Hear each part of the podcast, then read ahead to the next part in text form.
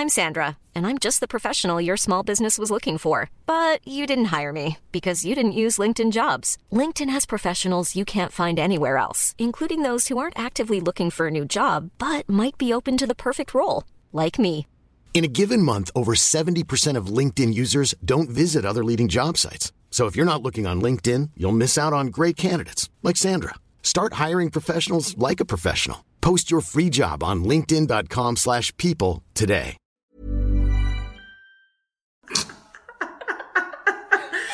War nicht die Reihenfolge. Ich hatte zuerst mein Mann, dann mein Baby, dann mein Buch. So war das bei Google. Du darfst plötzlich das ist so das Surprise. Alright, okay, gut. Okay, also, äh, nee.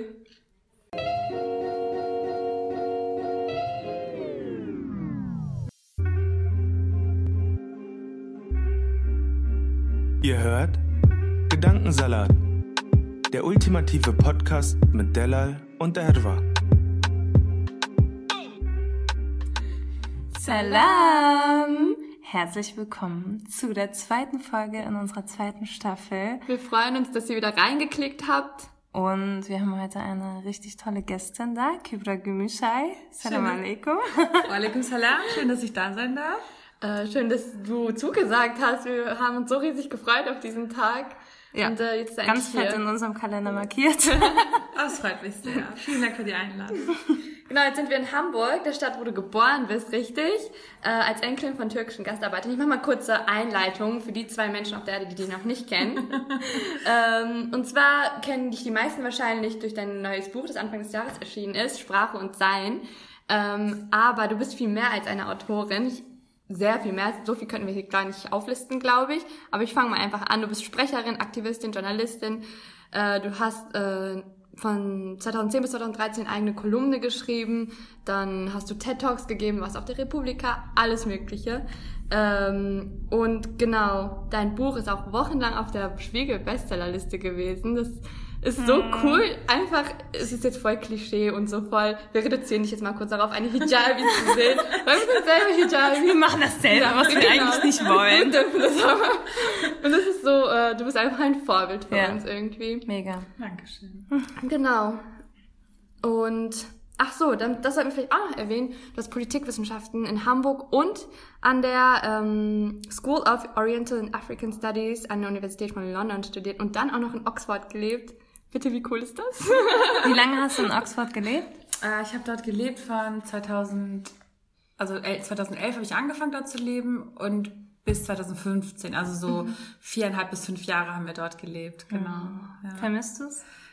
Also die ersten Jahre war es schrecklich, wir haben es sehr, sehr, sehr vermisst. Und wir dachten auch die ganze Zeit, wir würden zurückkehren. Also wir sind nach Deutschland gekommen, mein Mann und ich, als ich schwanger war. Und wir dachten, okay, nur zur Geburt kurz. Und dann war es so kurz ein Jahr. Und wir dachten, ja, wann leben wir dann sonst in Deutschland? Wir, wir hatten als Paar noch nie zusammen in Deutschland gelebt, also nur ganz kurz am Anfang unserer Ehe. Und dann dachten wir uns, ähm, wir äh, können, probieren jetzt mal Deutschland aus. Und äh, dann sind wir aus Versehen da geblieben, so typisch Gastarbeiter. Story of our lives. Irgendwie ist er denn auch gebürtiger Hamburger? Nee, der ist gebürtiger Oldenburger. Genau, und seine Familie lebt aber nicht mehr in Oldenburg, deshalb ist Hamburg sozusagen die einzige familiär uns verbundene Stadt, genau. Ich finde die Stadt wunderschön. Von daher. Ja. Ihr seid leider habt ihr einen regnerischen Tag erwischt, aber Vielleicht Aber ja das ist auch das besser. Klischee von Hamburg. Es regnet immer hier. ich schwöre, es regnet manchmal nicht. So an drei Tage im Jahr. Ja, richtig Okay. schön. Ich glaube, jetzt haben wir so einen ganz kurzen Einstieg gemacht. Ja. Jetzt wissen alle, wie krass du bist. Ich kann nicht aufhören, von dir zu schwärmen. Ja. Und immer wenn ich an dich denke, denke ich immer so, also ich weiß nicht, ob dir das jetzt gefällt, aber das ist mein Bild im Kopf. Das ist die Frau, die uns sozusagen, also ich denke einfach direkt an Gemeinschaft. Ich weiß nicht wieso, aber ich glaube, weil ich dich so oft auf irgendwelchen Bühnen gesehen habe und ähm, du auch viel darüber redest, über unsere Community und ich dachte, das ist, also wir dachten, das ist ein schönes Thema, so damit einzusteigen. Und ähm, könntest du in einem Satz beschreiben, was du denkst, wenn du an muslimische Communities oder Gemeinschaft denkst? Ich glaube, es ist wie in jeder Familie mit sehr viel Liebe, Zugewandtheit und Verbundenheit, aber auch mit Konflikten verbunden. Mhm. Und man sucht sich natürlich seine Glaubensgeschwister nicht aus, ja. ja. Also man sucht sich seinen Glauben aus, mhm. aber nicht die Menschen, mit denen man diesen Glauben teilt. Und es gibt natürlich solche und solche und manchmal sind Situationen konfliktgeladener, aber ich für meinen Teil habe in meiner Kindheit und für einen Großteil meines Lebens eigentlich die Gemeinschaft als ein Ort von ja, Liebe und Zugewandtheit erlebt. Mhm. Irgendwie, ich weiß nicht, ob ihr auch äh, muslimisch aufgewachsen seid, ja. aber ne, so dieses Rennen durch die Moschee ja. und so. Die ja. Moschee-Spiele. Genau. Und, und der Kiosk. Zum Leid aller Eltern. Ähm, oder so, wir hatten bei uns in Hamburg immer so alte Omis, die immer, wenn wir zu laut waren, uns damit gedroht haben, dass sie uns unter ihre Röcke stecken. Oh mein Gott. so, das war der Horror, so, ne? Und das eine Kind, das einmal unter einem Rock war und für immer traumatisiert ähm, und für mich war das halt, ich habe sehr, sehr, sehr positive mhm. Assoziationen damit gehabt und mhm. habe sie auch. Und dann aber, ich glaube, es hat sich in den letzten Jahren viel verändert. Ich glaube, mhm. dass diese permanente Obsession mit dieser Gemeinschaft und mit Musliminnen im Allgemeinen dazu geführt hat, dass nur wenn du permanent unter dem Gefühl von Beobachtung ja. lebst, und das ist dann manchmal tatsächliche Beobachtung mhm. durch beispielsweise den Verfassungsschutz, oder aber so eine mediale, politische, gesellschaftliche, permanente, obsessive Beobachtung, die mhm. dann dazu führt, dass Menschen nicht mehr locker und frei sein können. Und das Schöne sehen, ne? Mhm. Richtig. Und da sehe ich, ähm, da merke ich, dass da vieles nicht mehr ist, wie es mal war. Mhm. Und ich sehe aber auch gleichzeitig, wie jetzt so neue, ganz, ganz viele verschiedene Communities entstehen, mhm. wo Leute sich sozusagen auf einer ganz anderen Ebene miteinander verbinden, mhm. über bestimmte ja, Leidenschaften, bestimmte Interessen, also nicht nur der Glauben als einziges quasi der einzige Common Nenner, der einzige ja. gemeinsame Nenner, sondern wo man noch sehr viel ja klarer sozusagen auswählt, mit wem, mit wem man sozusagen diese Gemeinschaft teilt. Mhm. Das hat seine absoluten Vorteile, weil für Menschen, die normalerweise in bestimmten Gemeinschaften gar keinen Zugang finden oder ausgeschlossen werden würden, so können sie ein Gefühl von Heimat, ein Gefühl von Verbundenheit und Zugehörigkeit mhm. bekommen. Gleichzeitig aber ist diese massive Diversität ja auch das, was es ausmacht. Ja, ja. ich habe letztes Jahr, als ich auf der Hajj war, war das so, man sieht sozusagen so die gesamte Bandbreite mhm. und das alles gehört dazu. Mhm. Auch jene, mit denen man ganz wenige Interessen teilt, ja, mhm. also oder gar nichts jenseits des Glaubens in Anführungszeichen. Mhm. Und auch damit müssen wir lernen, umzugehen. Ich glaube, man braucht manchmal Zufluchtsorte für sich, um sich zu regenerieren, mhm. um aufzubauen, aufzutanken. Aber Gemeinschaft muss auch kompliziert sein, muss auch mhm. konfliktreich sein. Und auch das muss man lernen. Ein Satz, ein sehr ja, langer ein Satz. Aber hat auf jeden Fall gut zusammengefasst. Ja, definitiv, ja. sehr auf den Punkt. Ähm, mich würde jetzt interessieren, wie siehst du dich, also wo siehst du dich innerhalb dieser Gemeinschaft? Und du hast es auch gerade selber angesprochen, mediale Beobachtungen, zum Beispiel, du bist sehr viel in der Öffentlichkeit unterwegs. Verspürst du da eine Art von, ich muss ein Vorbild sein, diesen Druck? Wie gehst du damit um? Lustigerweise habe ich gestern Abend ein sehr langes Gespräch dazu geführt, weil Avicenna ist diese, ein muslimisches Stipendiatennetzwerk ja. und gestern war die äh, Einführungsveranstaltung und wir haben dann diskutiert und da ist mir nochmal klarer geworden, wie stark mein Lebensweg dadurch geprägt war, genau das zu beantworten, nämlich mhm. was bedeutet es, irgendwie Vorbild zu sein, was für Dinge muss ich tun, damit ich kein oder damit ich sozusagen Wege ebnen kann. Mhm. Und ich weiß, und ich habe mich dann gestern Abend nochmal daran erinnert und jetzt wieder, jetzt wo du fragst, weil ähm, an so ein paar Jahre früher, wo ich, wenn ich mit jungen Menschen geredet habe, immer gesagt habe, die dann so meinten, ja, wie, du bist ein Vorbild, wir wollen das machen, was du machst. Und ich dachte, um Gottes Willen, macht nicht das, was ich mache. Macht das, damit ihr es nicht machen müsst. Mhm. Lebt euer Leben, macht irgendwie, ne, wenn du so Star-Architektin werden möchtest, mach das. Wenn du irgendwie ähm, Professorin für, was weiß ich, äh, Physik oder sonst was werden möchtest, geh diese Wege und und ne, sieh deine Lebensaufgabe nicht darin, deine Existenzberechtigung zu verteidigen. Mm. Und dann habe ich aber irgendwann gemerkt, es reicht nicht jungen Menschen zu sagen, mach nicht das, was ich mache. Es ist so ein bisschen so wie dieser eine Onkel, so, ja. raucht bitte nie, ja. mein Leben ist daran zu gründen. Moral, ne? ja. ähm, ja, die beste Vorbildsfunktion ist genau das nicht mehr zu tun. Und das war für mich wirklich auch einer der Punkte, wo dieses Fragen dieser Frage für mich immer auch eine Funktion hatte von mich selbst überprüfen. Mache ich das, was ich wirklich für richtig erachte? Was hat es für Folgen? Ja, wenn, wenn junge Menschen glauben, es wäre eine Karriereoption, äh, in Sendungen zu sitzen, um die eigene Existenzberechtigung mit anderen zu diskutieren, das ist doch absurd. Ja. Und dann habe ich beschlossen, es nicht mehr zu tun und stattdessen das zu machen, worauf ich Lust habe, statt darauf zu warten, dass andere es tun, damit ich äh, quasi ihnen den Weg frei halte und sie das dann genießen können. Und das war ein, ein ja wichtiger, auch emanzipatorischer Moment für mich. Das erinnert uns äh, an unsere Gründungsgeschichte vom Podcast. Wir haben uns immer einen Podcast gewünscht, der uns repräsentiert. Und dann waren wir so, wieso machen wir es nicht einfach selbst? Also einfach aktiv Ja, werden. ja. Statt da rumzusitzen und zu meckern oder Trübsal zu blasen, ne? Ja. Einfach äh, selbst das Mikro in die Hand nehmen. Ja, wie du gesagt hast, nicht nur sagen, mach das nicht, sondern auch vielleicht so ja, neue Ziele schaffen oder neue Wege, wie Perspektiven. Auch, ne? Ja. Hey, Ganz ehrlich, du hast mit mir so lange darüber geredet, sie war so, ich will einen Podcast machen, ich will einen Podcast machen. Und ich wäre nie darauf gekommen, dass ich die Möglichkeit habe, einen Podcast zu starten, weil ich einfach nie jemanden gesehen habe wie mich, der einen Podcast macht oder überhaupt so in diesen Sphären sich bewegt. Und es war so ein Schlüsselmoment auch für mich, wo ich realisiert habe, ja, warum nicht einfach Ja. so. Ich habe das Gefühl, bei vielen POC-Kindern ist das so, dass es ihnen von vornherein schon Selbstbewusstsein fehlt, um selbstständig zu sein, um Sachen zu starten. Und man denkt immer so, nee, die, können, die anderen können es besser. Ne? Ich glaube, was ihr dann ja auch gemacht habt, ist zu realisieren, dass ihr nicht einfach nur passive Konsumentinnen seid, Ja. die dann darauf warten, dass eure Wünsche irgendwann gehört werden, weil ausreichend viele diesen Wunsch äußern, sondern dass ihr Gestaltende seid, dass ihr die Realität verändern könnt, dass ihr diejenigen seid, die für andere genau das sind, was ihr für euch gebraucht habt. Aber hat sich für euch dadurch etwas verändert? Habt ihr das Gefühl, durch die Erfahrung mit dem Podcast ähm, emanzipierter zu sein in der Art und Weise, wie ihr die Welt betrachtet und wie ihr euch durch sie bewegt?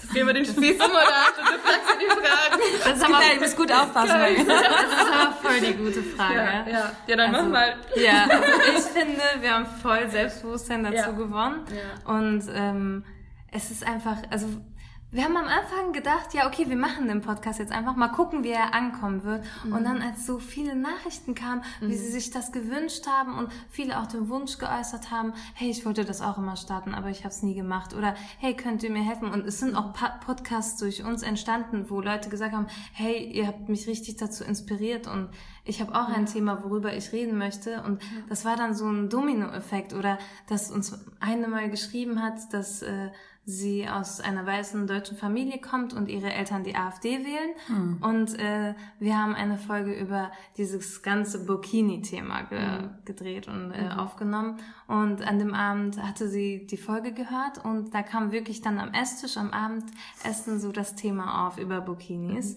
Und äh, anscheinend hat die Tochter schon dann so viel mit den Eltern geredet, dass sie gesagt haben, hey, das wussten wir gar nicht. Und die Eltern dann aufgeklärt haben und äh, die wirklich nicht mehr die AfD wählen. Also das ist jetzt das Wow. Extrembeispiel, ne? Aber äh, dass es einfach so einen Einfluss hat. Ne? Aber ich Also finde, viel mehr als äußere, diese äußere Story ist es mehr auch so ein innerer ja, Prozess, jeden weil es Fall. auch voll viel Owning Your Story ist einfach, weil das so ein Prozess ist, der uns seit fast zwei Jahren begleitet und wir mit diesem Projekt gewachsen sind und man kann richtig auch, verfolgen, wie wir gewachsen sind und wie wir am Anfang waren und was alles passiert ich rein in ist. die erste Folge. Ich wollte gerade sagen, hört in die ersten Folgen ab zu rein.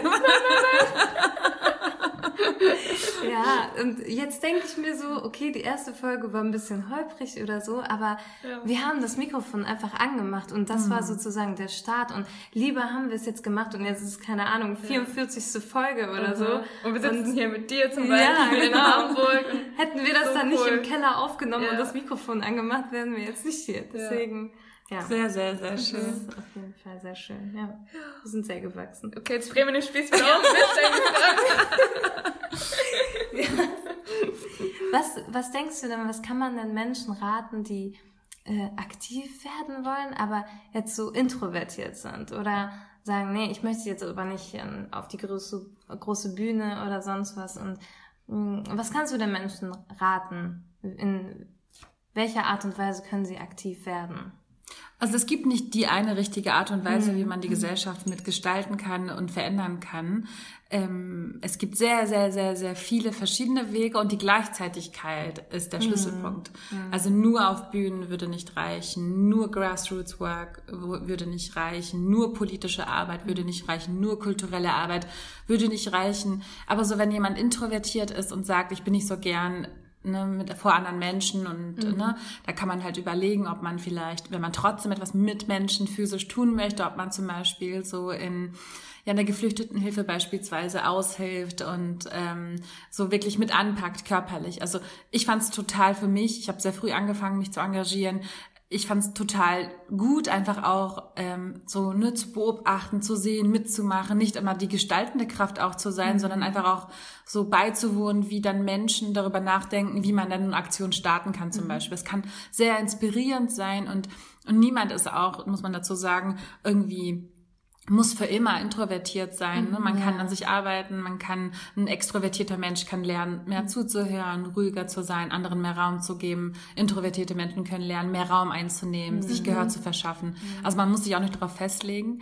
Aber wenn man auch ungern mit Menschen ist, ich finde, ähm, also wenn ich jetzt Arbeitsaufträge vergeben dürfte, dann würde ich sagen, äh, wir brauchen sehr viel mehr äh, Literarisches, wir brauchen viel mehr Geschichten, die so aus unserer Perspektive oder aus einer einzelnen Perspektive heraus Dinge beschreiben. Und zwar nicht mit dem Anspruch zu erklären, wer wir sind, sondern ähm, zu ergründen, wie man als einzelne Person die Welt sieht oder wie man als einzelne Person eine Beziehung zu der eigenen Mutter, zum Vater, zu den Geschwistern, zum, zur Nachbarin, zur Lehrerin, zum Sportlehrer, whatever, ne? Welche Bezugsperson man auch hat, dass man so Geschichten hat, die sozusagen sehr individuell sind und die so da richtig reinblicken, weil ähm, das war ja auch Teil im Buch sehr ein großes Thema für mich, dass man Raum für Individuen braucht, so komplexe Figuren, die so Macken und Fehler haben. Wir brauchen keine so aalglatten, perfekten Figuren sozusagen, die eigentlich nicht mehr menschlich sind, weil kein Mensch ist aalglatt und fehlerlos und kantenlos.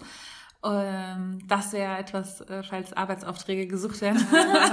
äh, ein, ein, Ma ein Mangel gerade an Geschichten, ja. Das mit dem Individuell, da kann man gut einsteigen. Was denkst du denn, welche Strukturen bräuchten wir, dass wir dieses Denken sozusagen, dass äh, Hijabis jetzt nur so sind oder andere gruppenbezogene Stereotypien oder so. Wie kann man, wie kann man sowas aufbrechen? Hast du eine Idee dazu? Also so einfach es klingt, so schwer ist es, einfach machen. Also so wie ihr damals, als ihr euren Podcast starten wolltet, erstmal, ne, es hat niemand vor uns, vor euch das gemacht. Das heißt, ihr wisst nicht, ne, darf ich das, kann ich das? Und das ist auch so ein bisschen ähm, häufig ich würde sagen, in vielen von uns drin, diese Mentalität von, ich bin hier immer noch Gast, obwohl wir natürlich eine ganz andere Haltung haben als vielleicht die erste Generation von Einwanderern, ähm, zieht sich das eigentlich bis heute durch, nämlich in dem Punkt, in dem man erstens die eigene Existenz diskutiert, dass man überhaupt mit jemandem darüber diskutiert, dass man hier hingehört.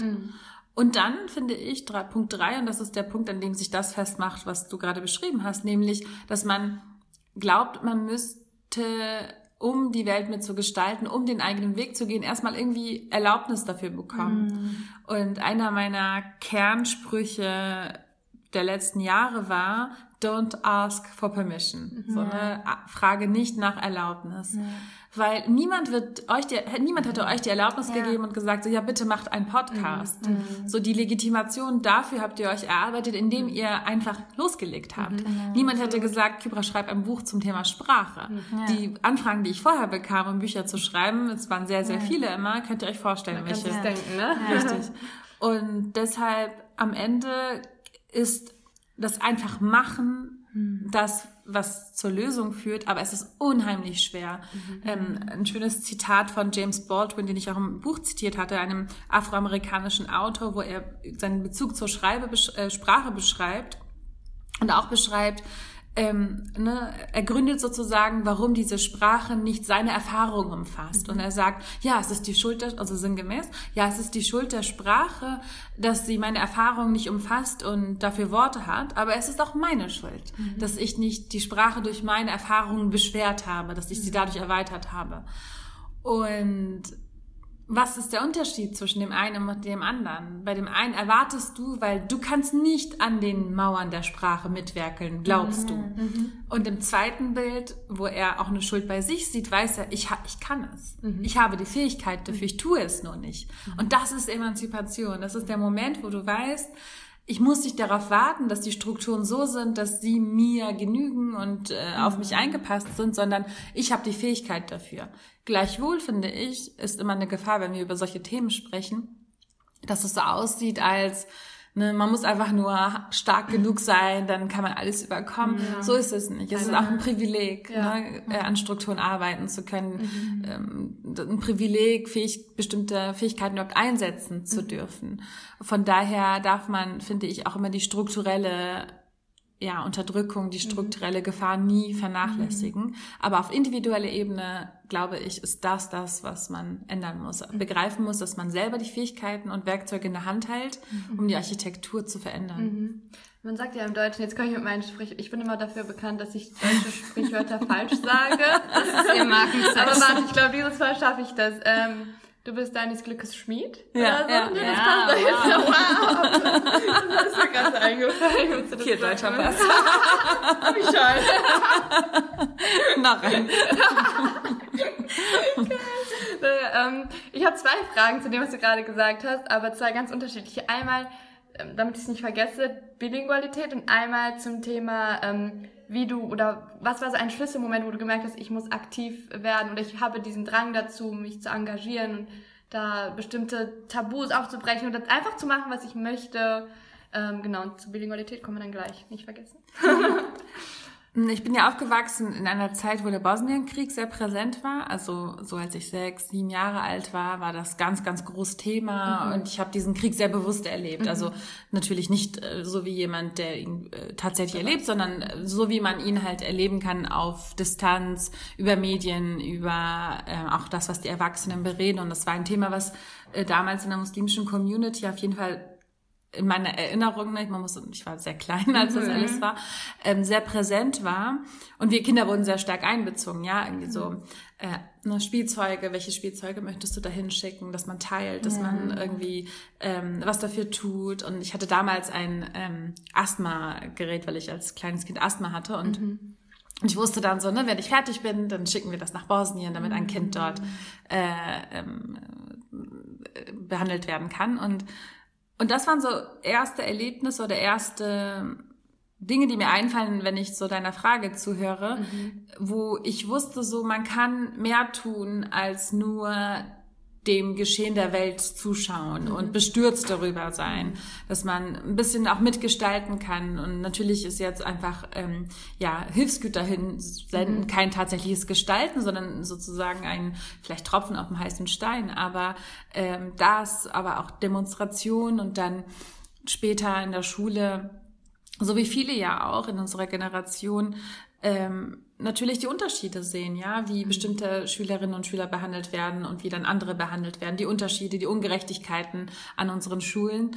Und dann natürlich war ein anderes ja, einschlägiges Erlebnis der 11. September 2001, mhm. wo dann mit einem Schlag äh, wir jungen, ähm, ja, damals noch Mädchen und jungen Frauen und äh, jungen Männer äh, plötzlich Erwachsene, wie Erwachsene behandelt worden sind. Mhm. Ja, wir waren dann vielleicht so 10, 11, 12, 13 Jahre alt und mussten nun plötzlich als quasi Litfaßsäulen oder Informationssäulen für alles, was irgendwie in der Welt passierte, was auch nur ähm, entferntesten mit dem Islam zu tun haben könnte, dann irgendwie hinhalten mhm. und dafür dann zur Rechenschaft äh, gezogen werden. Und das ist natürlich ein Moment, der dir deine Kindheit raubt, der dir deine Jugend raubt, der dir aber auch ja vieles raubt, was für andere selbstverständlich ist, mhm. wie Individualität, Komplexität, ne, all diese Dinge, die ich auch im Buch behandle. Und das sind Momente, die einen stark politisieren und mhm. auch dazu führen, dass man, ja, entweder du ergibst dich dem und bist sozusagen ein Produkt dessen, was dir passiert, oder aber du versuchst da einen emanzipierten Bezug zu, zu entwickeln, indem du das, was dir passiert, ähm, in die eigene Hand versuchst zu nehmen. Und mhm. Und damals in Hamburg waren wir als Jugendliche sehr, sehr aktiv, also als muslimische Jugendliche. Das war bevor die Hizb Tahrir und die ganzen äh, anderen Strömungen hier in Hamburg ziemlich viel kaputt gemacht haben. Und das war für mich sehr, sehr prägend. Also dieses Gemeinschaftsgefühl.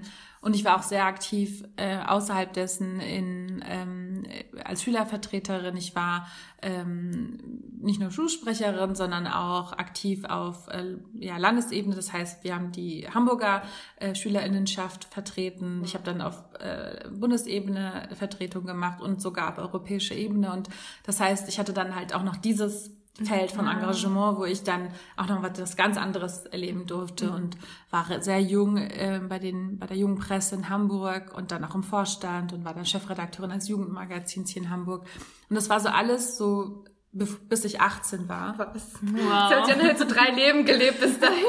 Ja, aber ihr wisst das ja, ne, wenn man so einen Man Tag rutscht so füllt, rein und genau, ja. und, und dann lag so eine Badaka drin, ne? Ja, wenn du so ja. ähm, aktiv bist, dann kannst du irgendwie viel mehr, mehr schultern und dann kannst du, und das ist so, für mich war immer so Zeit, als würde sich Zeit so dehnen, je, je, je, Je mehr du machst. genau, je mehr du machst und welche Intention du das Ja, auch machst, ja. ne, umso sehr gibt dir, gibt dir Allah so Badaka und deine ja, Zeit so, hat für mich immer sehr elastisch gewirkt. Und da konntest du so Sachen reinstecken, andere haben in Anführungszeichen nur ihr Abitur gemacht und, und dann du- konnten so ähm, meine Freundinnen und ich irgendwie in dieser Zeit noch sehr, sehr viel mehr machen, weil für uns hat, das gibt ja auch Energie und Erfüllung, ja. Also euer Podcast macht ihr dann neben des Studiums oder der Ausbildung und andere sagen, oh Gott, wie schafft ihr das? Und für euch ist es, es gibt euch so viel Motivation Energie, einfach. um noch mehr Sachen zu tun. Definitiv.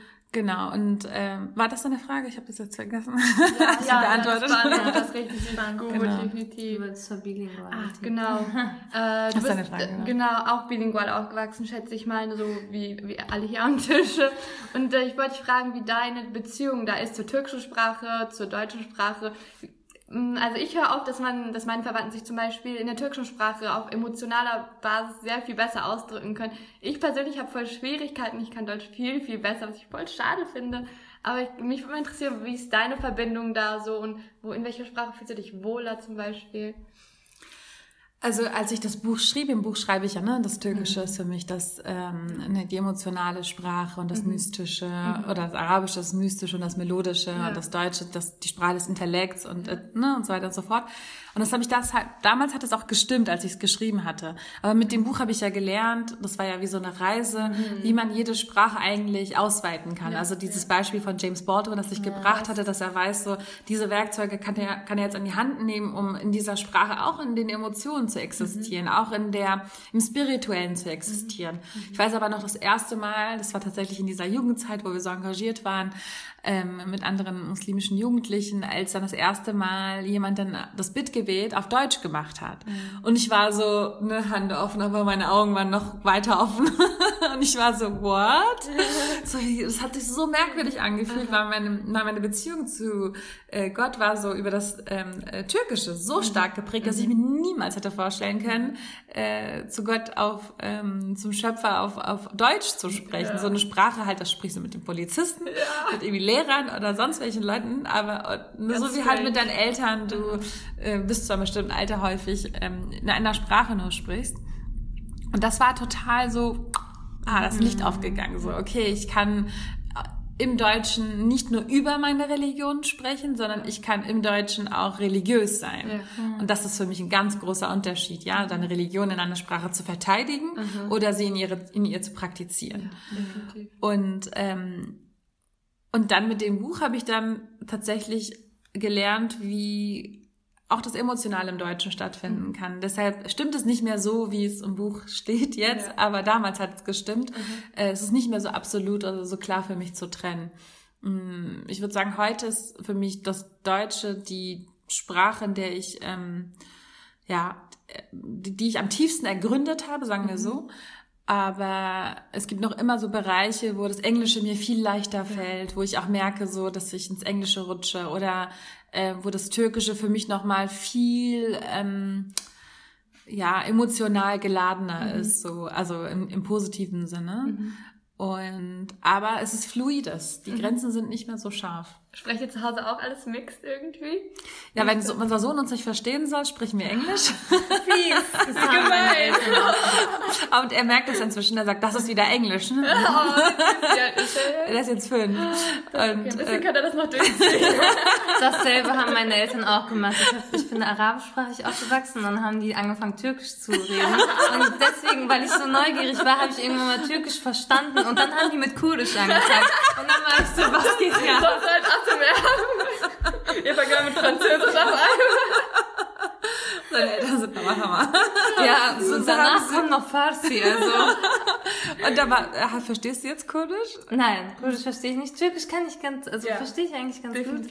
Ja, und Arabisch. Das heißt, als sie Kurdisch sprachen, war deine Neugier nicht groß genug. das war so, nein, ich muss jetzt schon Türkisch lernen. Das reicht jetzt. Die mit ihren Geheimsprachen. Und dann bin ich auch schon ausgezogen, also. Ja. Ja, also wir sprechen zu Hause äh, Deutsch, Türkisch und dann halt äh, als Ausweichsprache Englisch. Das Türkisch hat ein bisschen abgenommen gehabt, weil eigentlich wären wir dieses Jahr, wenn Corona nicht gewesen wäre, für ein Stipendium äh, in Istanbul gewesen. Und deshalb dachte ich so, okay, gut, jetzt kann ich so ein bisschen nachlässiger sein, weil er wird sowieso dann dort zur Schule gehen. Und dann kam alles anders. ergeben. Nee, aber nächstes Jahr holen wir es nach und äh, dann hoffe ich, dass er dann nochmal so ein Richtige Türkisch-Spritze. Genau, genau. Nice. Wir sind natürlich auf deine Seite gegangen mit den Blog-Einträgen und dann FAQ. Und äh, die erste Frage ist, wofür stehst du? Und da waren halt die Wörter so liberal und äh, plurale Gesellschaft. Und ich wollte dich fragen, ähm, was ist für dich liberal? Weil ich habe gemerkt, dass viele das auch so ja, zu uns zum Beispiel so ein bisschen abwerten, ja, die sind ja so liberal. Ähm, Also es kommt immer drauf an, also wer ne? das gerade sagt. Wenn es Ja. eine nicht religiöse Person sagt von außen, sagt, ja, ja, das ist ja so liberal und die sind so weiß und so, ne? Und dann, wenn So das modern und so Ja, und was ist konservativ überhaupt? Wenn das die Menschen sagen und uns sehen, dann sagen die auch so dieses abwertende liberal. Was ist für dich? Also ich, ich mag es nicht, mich äh, im religiösen und muslimischen Sinne dahingehend zu kategorisieren, weil Ja. ich finde, also das, was Menschen dann darunter verstehen, ist so weit entfernt von dem, was Menschen damit meinen, die sich selbst so labeln. Und ich mag auch diesen Kampf darum nicht so, ich bin irgendwie besser, ich bin die gute Muslimin, weil ich bin jetzt so und so. Und ich mag diesen Wettstreit nicht. Und deshalb versuche ich da gar nicht erst reinzugehen.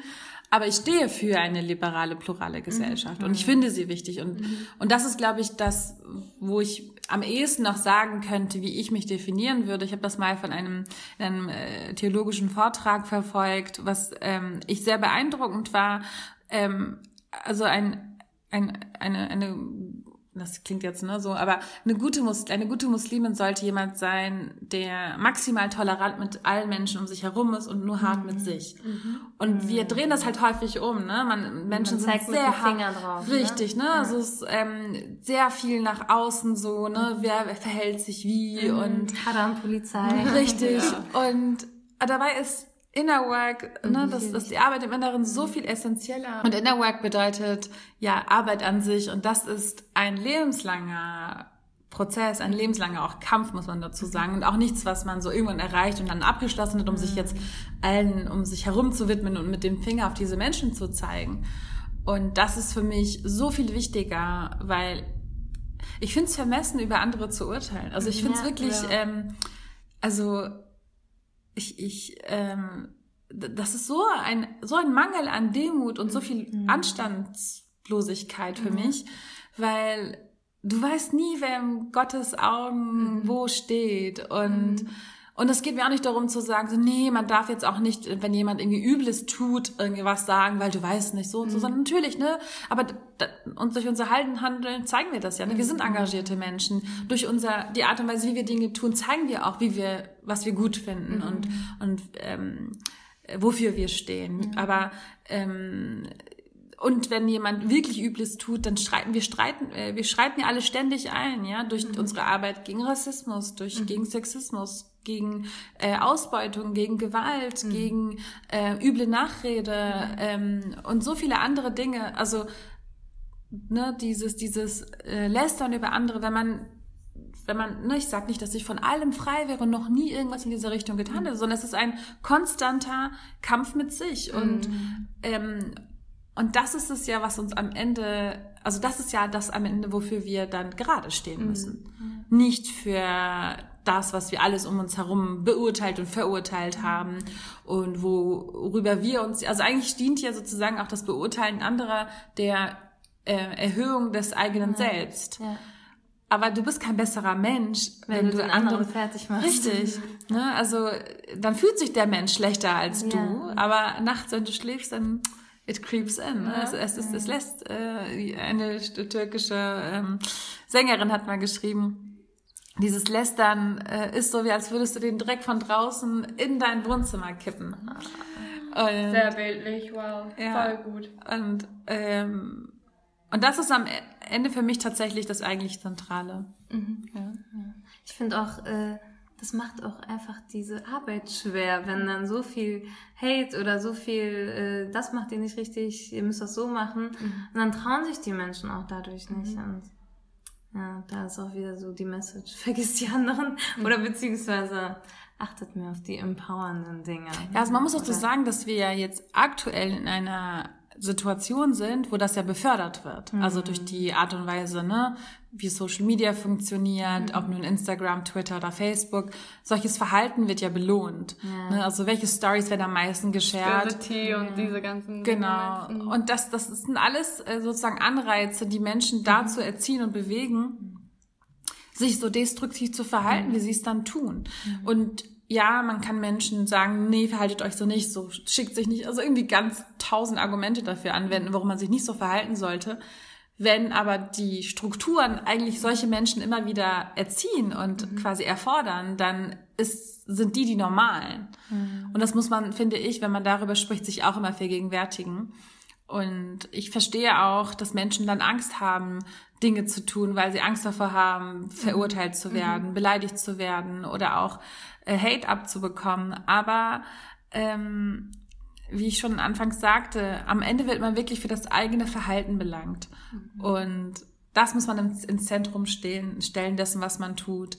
Und dann auch mal einfach nicht reagieren auf Hate, weil mhm. es einfach für sich spricht, ja. Wenn, wenn Menschen so gehässig zum Teil andere angreifen, dann ist es ihre Hässlichkeit, die sie an den Tag legen. Mhm. Es hat seltenst mit der Person zu tun, an die sich das richtet. Und viel, viel, viel, viel mehr mit den Personen, die sich so verhalten.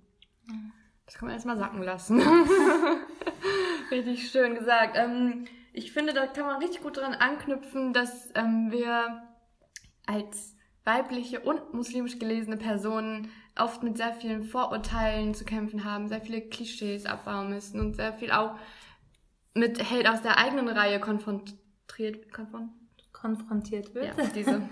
ähm, und wir haben uns dann gefragt, wie kann man, also was kann man machen, damit man diese Vorurteile, diese Stereotype abbaut und diese Konstrukte ähm, einfach Tschüss sagt und dass man als Individuen ja angesehen wird in dieser Gesellschaft. Ähm, was muss noch geschehen? Wir bekommen ja auch immer mit, ja. also es gibt immer mehr Pioniere. Also man sagt so, ja, die erste Boxerin, Hijabi-Boxerin, mhm. die erste, das erste Model, das erste und immer dieses Hijabi, Hijabi so als. Äh, Warum wird sie nur darüber Ja, definiert? genau. Die erste, erste, ja, genau. Das, mhm. diese Definition, dass die nicht mhm. einfach ja ein Model oder eine Boxerin sein können, sondern Klar, man ist, ich weiß noch, als ich das erste Mal in in einem Klamottengeschäft war und eine äh, Kassiererin gesehen habe mit Kopftuch, habe ich mich mhm. so gefreut. Und im nächsten Moment war ich so, okay, wieso freue ich mich eigentlich so? Das ist eigentlich traurig, dass ich mich so freue. Ja, weil man und, sie ja sonst nicht sieht. Ja, aber andererseits werden wir auch in diese Schiene geschoben, dass wir uns darüber definieren. Also mhm. wir sagen ja auch manchmal, ja, wir sind der erste Podcast von Frauen, die Kopftuch tragen, weil das ja auch irgendwie was über unsere Identität und unseren Werdegang ja. sagt. Also es ist so ein hin und her. Ja. So, sollen wir, sollen wir das erwähnen? Sollen wir es nicht erwähnen? Sollen wir so tun, als wäre es normal? Also, mhm. weißt du? Ja, es ist ein Prozess, weil warum müsst ihr es überhaupt mhm. erstmal erwähnen? Ja. Weil es nicht vorgesehen ist. Mhm.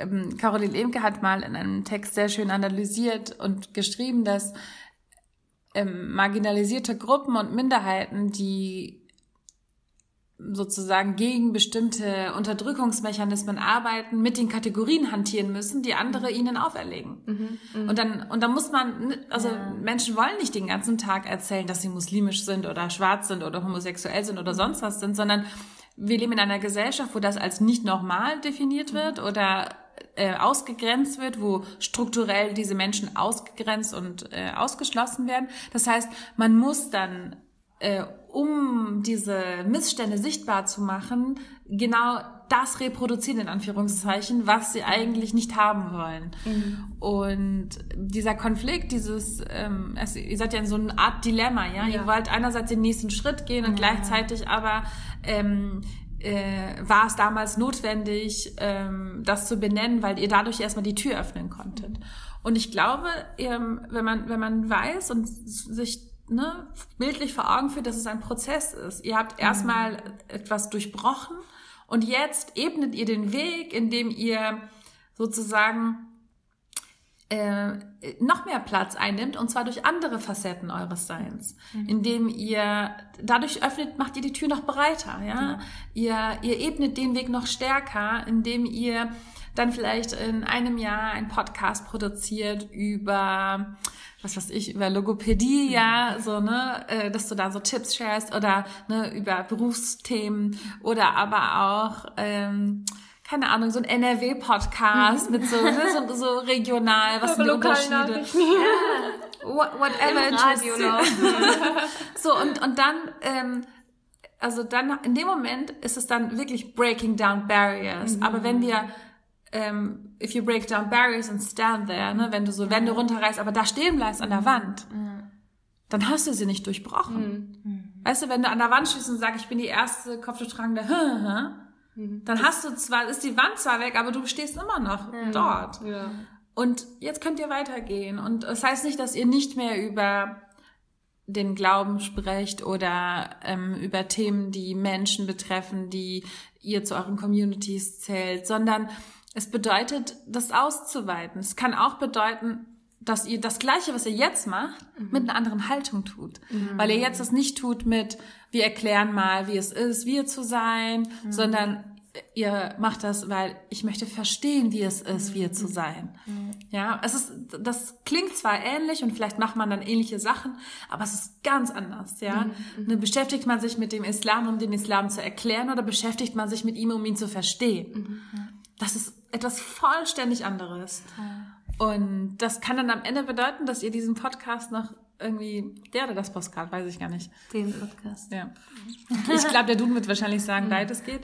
ähm, das könnt ihr nach 20, 30 Jahren machen und dann mhm. so eine große Entwicklung drin haben, weil ihr nicht das macht, um ähm, euch zu erklären, mhm. sondern um zu ergründen. Und dann seht ihr, boah, da öffnen sich so mhm. neue Welten. Ja? Es gibt ja kein Endziel. Es ist so ein Riesenweg. Einfach. Und es ist auch nicht ja. so, dass es so eine Latte an Themen gibt, die ja. einfach abarbeiten mhm. müsst, sondern jedes mhm. Thema öffnet etwas Neues. Und da ist so viel. Wirklich, es ist so reich, da ist so unfassbar viel. Deshalb muss es jetzt nicht sein, dass irgendwie jetzt ihr euch zu einem, über ein ganz anderes Thema, äh, mit einem ganz anderen Thema befasst, sondern die Haltung, mhm. ne, wie ihr das tut. Mhm. Und dann ist es nachrangig, wer eure, was eure Identität ist, sondern ihr seid dann Reisende, die mhm. etwas ergründen und all die Menschen, die euch zuhören, sozusagen mitnehmt. Oh, das ist so schön. Jetzt hat man noch mehr Lust auf den Podcast. ich dachte am Anfang wirklich so, okay, wir fangen an. Was können wir schon erzählen? Wer will uns überhaupt zuhören? Und wie, wie viele Themen können wir behandeln? Like, mein Wissen ist gar nicht so groß. Und in diesem Prozess habe ich dann gemerkt, ähm, dieses Interesse ist da und die Lust unserer Seite, von unserer Seite aus ist auch da und dann hat sich das so ausgeklappt und es hat nicht aufgehört und es, wir haben so viele neue Wege gefunden und so viele neue Ideen und es sprießt einfach nur so äh, aus unseren Köpfen raus ähm, und es hört nicht auf. Egal, das kann ja so ein Running Gag des, äh, dieser Folge sein. Drucker im Hintergrund. Perfekt. Der will auch was sagen. Kennt ihr so Leute, die nicht sterben wollen? Ja. Nur sein letzter Atemzug. Und dann so zwei Minuten. Alle so.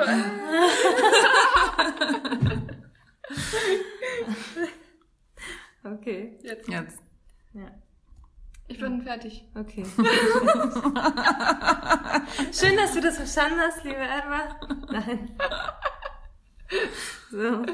Was auch richtig oft bei dem FAQ äh, vorgekommen ist, ich habe immer wieder das Wort LGBTQ-Community gesehen und äh, dass du dich dafür einsetzt und mich interessiert es total, wie du dich dafür einsetzt und wie du über das Thema denkst, über muslimische LGBTQ. Ja. Das ist auch ein Podcast-Thema für sich oder auch eine Ja. ganze Reihe an Podcasts, was man damit behandeln könnte. Also, ähm, wenn ich sage, dass ich, dass diese Vielfalt dieser Gesellschaft mir wichtig ist, dann meine ich das auch tatsächlich so. Und, ähm, und dazu gehören Menschen, die andere Leben führen als ich, die andere Vorlieben haben als ich.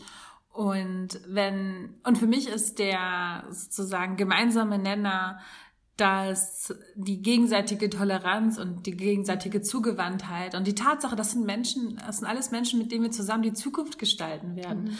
Also wenn ich dann mal eine Perspektive einnehme von einer nicht-muslimischen Person, die da auf uns schaut und dann eigentlich immer nur zur Bedingung hat, ja, also ich finde okay Muslime, aber nur, wenn sie so sind wie ich.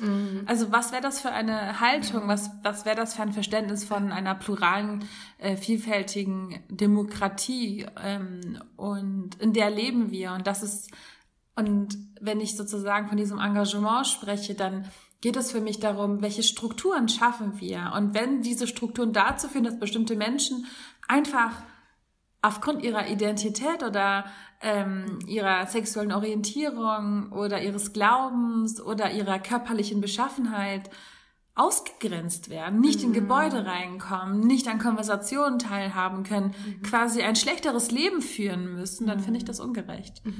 Und für mich durchzieht sich das durch meine Arbeit. Also ich muss dazu auch als Disclaimer sagen, dass ich gar nicht von, mir behaupten würde, dass ich das alles so schaffe. Ja, und irgendwie ähm, perfekt, inklusiv denkend, fehlerfrei oder sonst wie irgendwie diese Themen angehe und an, an dieser Gesellschaft arbeite, sondern ich sehe mich selbst als Mensch im Prozess und ich weiß aber auch, dass es diese Welt, wo all diese Missstände nicht mehr existieren, nicht gibt. Es gibt keine Welt, in der Menschen nicht unterdrückt werden, in der Menschen nicht aufgrund ihrer Religion, ihrer Hautfarbe, ihres Geschlechts, ihrer sexuellen Orientierung und so weiter und so fort diskriminiert werden. Es gibt diese Welt nicht. Das heißt, es ist jetzt nicht so, dass wir Menschen uns entscheiden können zwischen der roten Pille und der grünen oder blauen Pille, sondern mh, es gibt sozusagen einmal das, was da ist und dann gibt es das Bestreben danach, es besser zu tun. Und dieses Bestreben ist ein Prozess. Und ich sehe mich als Teil des Bestrebens, als Teil derjenigen, die äh, ne, auf unterschiedlichste Art und Weise versuchen, an den Strukturen unserer Gesellschaft so zu arbeiten, wo äh, es möglichst allen möglich ist, glücklich zu sein, ein ähm, menschenwürdiges Leben zu führen, aber auch ein Leben zu führen, das im Einklang mit der Natur ist, im Einklang ist mit Menschen, die sich jenseits der Landesgrenzen befinden und äh, auf anderen Kontinenten leben, wo ihr Wohlstand nicht auf dem Leid anderer aufbaut. Und das ist aber ein sehr, sehr, sehr schwieriges Unterfangen, sozusagen in einer Welt wie der unseren so zu tun, als würde man schon in einer anderen Welt leben. Es ist ein Prozess. Genauso wie ihr ja, ne? wir haben ja gerade über euren Podcast gesprochen, wo ne, euer Ziel war nicht für immer die äh, Podcasterinnen mit Kopftuch zu sein, sondern ähm, das ist ja nicht das Endziel, ja, sondern es war in dem Moment, wo das, wo das passiert ist, habt ihr das aufgebrochen, aber es passiert viel danach. Und ähm, so sind viele soziale Bewegungen und Bestrebungen und viele auch soziale Kämpfe eigentlich ja auch ein Arbeiten hin in eine Zukunft, von die noch ungewiss ist, die noch nicht sehr klar definiert und um, umrissen ist, die man jetzt ne, wenn wir jetzt sozusagen sich Machtstrukturen in der Gesellschaft ändern würden, dann, dann wäre es alles perfekt. Das stimmt nicht, weil es gibt noch keine, äh, kein alternatives Regierungsprogramm, wenn man ein bisschen zynisch das formulieren möchte. Und wir haben ja auch ein bisschen gerade über ne, die Art und Weise, wie mit Menschen umgegangen wird, wie viel kritisiert wird. Also es wird, ähm, es, es ist halt sehr leicht zu kritisieren. Es ist sehr schwierig zu machen. Und wir tendieren immer mehr durch, wie gesagt, die Architektur unserer sozialen Medien dazu, sozusagen Zuschauerinnen auch im, im Spielfeld des Lebens zu sein und in, in der, im Publikum auf der Zuschauerinnen-Tribüne zu sitzen und zu kommentieren, was auf dem Spielfeld passiert. Aber es ist so schwierig. Es ist so schwierig, auf dem Spielfeld zu stehen und, und Dinge zu machen, zu tun, zu verändern. Es ist so leicht, dort zu sitzen und zu sagen, dass alles falsch ist. Und ich sehe da ehrlich gesagt, wenn man ganz selbstkritisch ist, einen großen Mangel an, an Debatten und Diskursen über unsere Zukunft.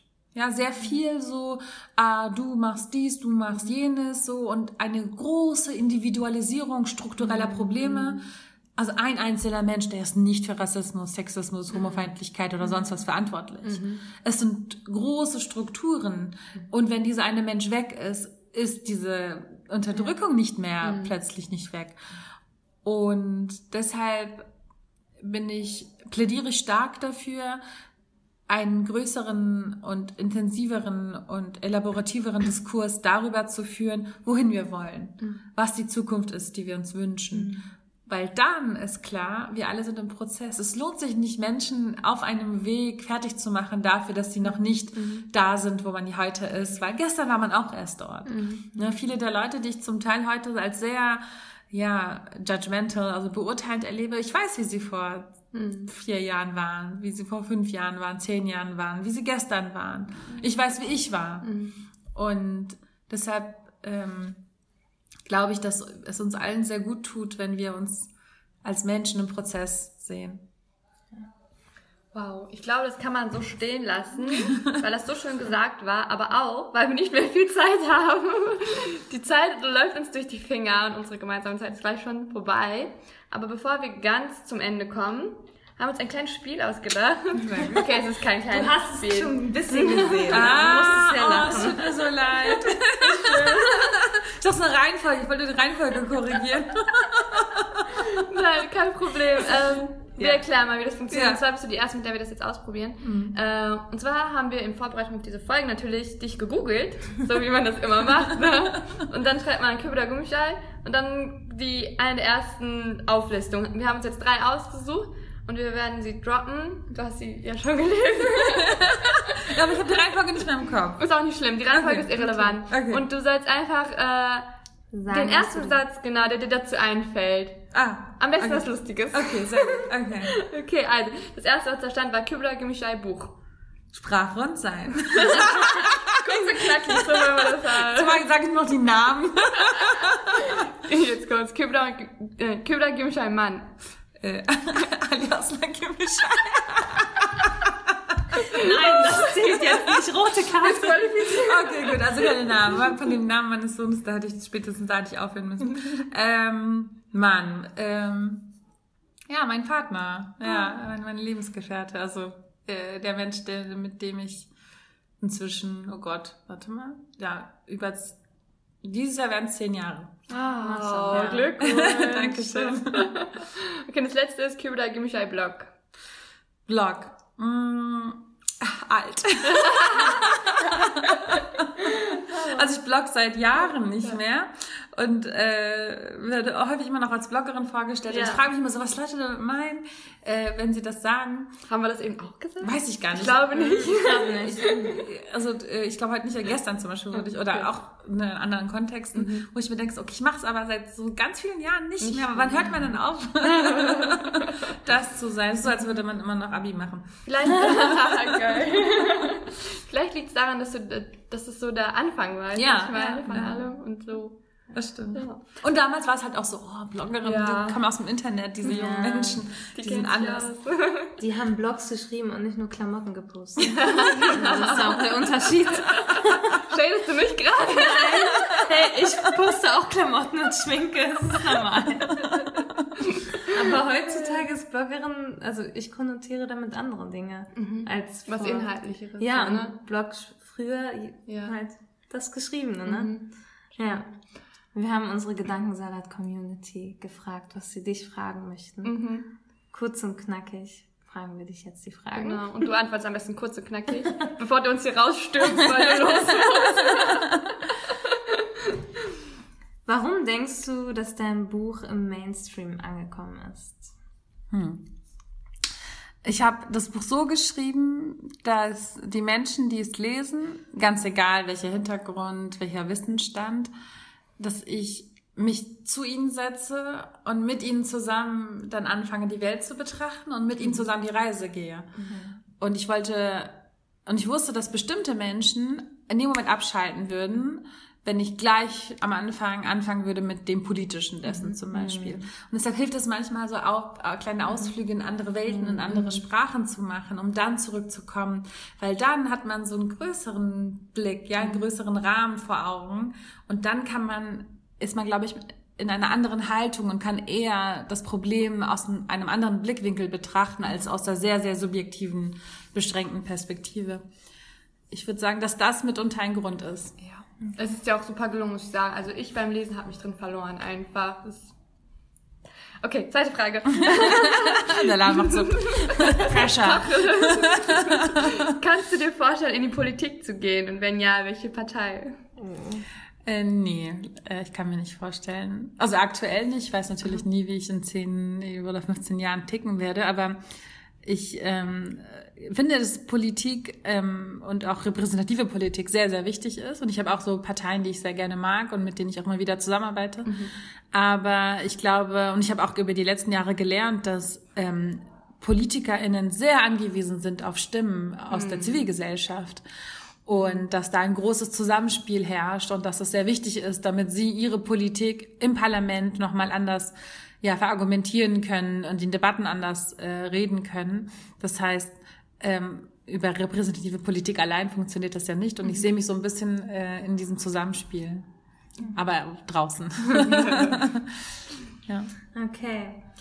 Siehst du dich als Role Model von den POCs oder Musliminnen in Deutschland? Und äh, wie gehst du mit dem Druck um? Also wie fühlst du dich dabei, wenn Leute dir das sagen? Genau, also ich glaube, dass kaum ein Mensch sich tatsächlich selbst als Role, also ich kann mir schwer vorstellen, dass ein Mensch sich als Role Model sehen kann. Ich wüsste auch gar nicht, wie das geht so oder gehen soll. Mhm. Aber wenn man spürt, dass da so eine Erwartungshaltung ist, dann ist da natürlich ein sehr, sehr großer Druck. Und bei mir hat es dazu geführt, dass ich sehr kritisch mit mir war. Und mhm. für mich war das eine Art ja, eine, eine, eine sehr harte Auseinandersetzung mit mir und zwar aber auf eine konstruktive Art und Weise und ähm, und ich fühle mich auch ehrlich gesagt, ähm, also ich bin dankbar für diesen Druck, den ich mir selbst mache, weil er dazu führt, dass ich mich nicht darauf ausruhe, sondern weiß, ich muss meine Intention immer wieder neu hinterfragen. Ich muss äh, immer wieder neu hinterfragen, ähm, wie ich was mache und ob es wirklich ethisch ist, ob ich wirklich dafür gerade stehen kann.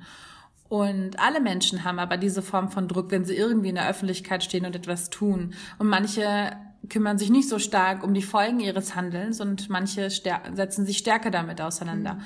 Und ich bin dafür, dass alle Menschen, die Macht besitzen und Verantwortung besitzen, sehr intensiv sich mit den Folgen ihres Handelns auseinandersetzen sollten. Und die allermeisten Probleme, die wir in unserer Gesellschaft auf der Welt heute haben, ist, weil Firmen sich nicht beispielsweise mit den Folgen ihres Handelns auseinandersetzen. Dass mhm. die Plastikflaschen, die sie produzieren, nicht in dem Moment aus ihrem Verantwortungsbereich raus sind, in dem sie sie verkauft haben, sondern dass diese Produkte, die sie in die Welt setzen, ähm, sehr viel folgenreicher sind und dass sie ihre Verantwortungskreise sozusagen sehr viel größer ziehen müssten.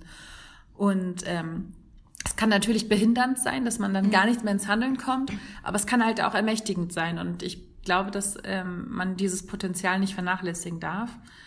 Ähm, von daher, es gab Zeiten, wo mich das, wo das dazu geführt hat, dass ich das Gefühl hatte, nicht ich sein zu dürfen, sondern mhm. so eine mhm. Art, so ähm, das, was gewünscht ist, mhm. ja, und, beziehungsweise ich konnte nur das von mir zeigen, was dem Bild entsprochen hat. Mhm. Und dann irgendwann habe ich gemerkt, dass das ein negatives Vorbild ist, weil das dann jungen Menschen suggeriert, dass sie nur irgendwie so konform sein dürfen mhm. und äh, auf eine bestimmte Art und Weise sein dürfen. Und das möchte ich nicht. Ich möchte, dass sie wissen, dass sie selbst sein dürfen. Und, mhm. ähm, und indem ich das tue, versuche ich dann hoffentlich auch das für sie zu öffnen. Oh. Schön. Willst du noch kurz den Absatz ja, vorlesen? Das, das ist dann unser Schluss. unsere Favorite-Stelle aus oh, der Ich bin sehr gespannt. Okay. Ah, es gab so viele, aber wir mussten ja jetzt eine aussuchen. Also, das passt jetzt einfach perfekt. Nach einem Vortrag kam eine junge muslimische Studentin auf mich zu. Sie berichtete von ihrem Engagement, den Widerständen der Diskriminierung und ihrer Verzweiflung. Ich schaute sie an und wünschte mir nichts mehr, als die Bürde der Repräsentation von ihren Schultern nehmen zu können. Du darfst du sein. Du musst dich nicht erklären, verteidigen, sagte ich zu ihr. Du bist frei, Du musst nichts tun, tun, um anderen zu beweisen, wie eine Muslimin ist oder sein kann. Sei einfach du mit deinen Ecken und Kanten. Das ist so schön. Wir danken dir, dass du dir die Zeit genommen hast, dieses Buch zu schreiben und heute mit uns hier zu sein. Ja, das sind so die letzten Worte, die wir einmal mitgeben wollen. Ja, es ist ein wunderschönes Buch. Ja, ein wunderschönes Gespräch. Vielen, vielen Dank euch für eure Arbeit, für die Einladung und für das sehr, sehr schöne Gespräch. Dankeschön. Okay, das auf drei, genau, sagen wir Salam. Okay. Eins, zwei, drei. Salam! So, jetzt sind wir am Ende der Folge angelangt und bevor ihr wegklickt, eine letzte Erinnerung. Wir sind jetzt auch auf Steady. Ich buchstabiere einmal S-T-E-A-D-Y. Da sucht ihr einfach gedankensalat.podcast und äh, seid dann auf unserer Seite. Wir würden uns sehr freuen, wenn ihr einmal vorbeischaut. Hi, I'm Daniel, founder of Pretty Litter. Cats and cat owners deserve better than any old fashioned litter. That's why I teamed up with scientists and veterinarians to create Pretty Litter. Its innovative crystal formula has superior odor control and weighs up to 80% less than clay litter. Pretty Litter even monitors health by changing colors to help detect early signs of potential illness. It's the world's smartest kitty litter. Go to prettylitter.com and use code ACAST for 20% off your first order and a free cat toy. Terms and conditions apply. See site for details. Imagine the softest sheets you've ever felt. Now imagine them getting even softer over time. That's what you'll feel with Bowl and Branch's organic cotton sheets. In a recent customer survey, 96% replied that Bowl and Branch sheets get softer with every wash. Start getting your best night's sleep in these sheets that get softer and softer for years to come. Try their sheets with a 30-night guarantee. Plus, get 15% off your first order at bowlandbranch.com. Code BUTTERY. Exclusions apply. See site for details.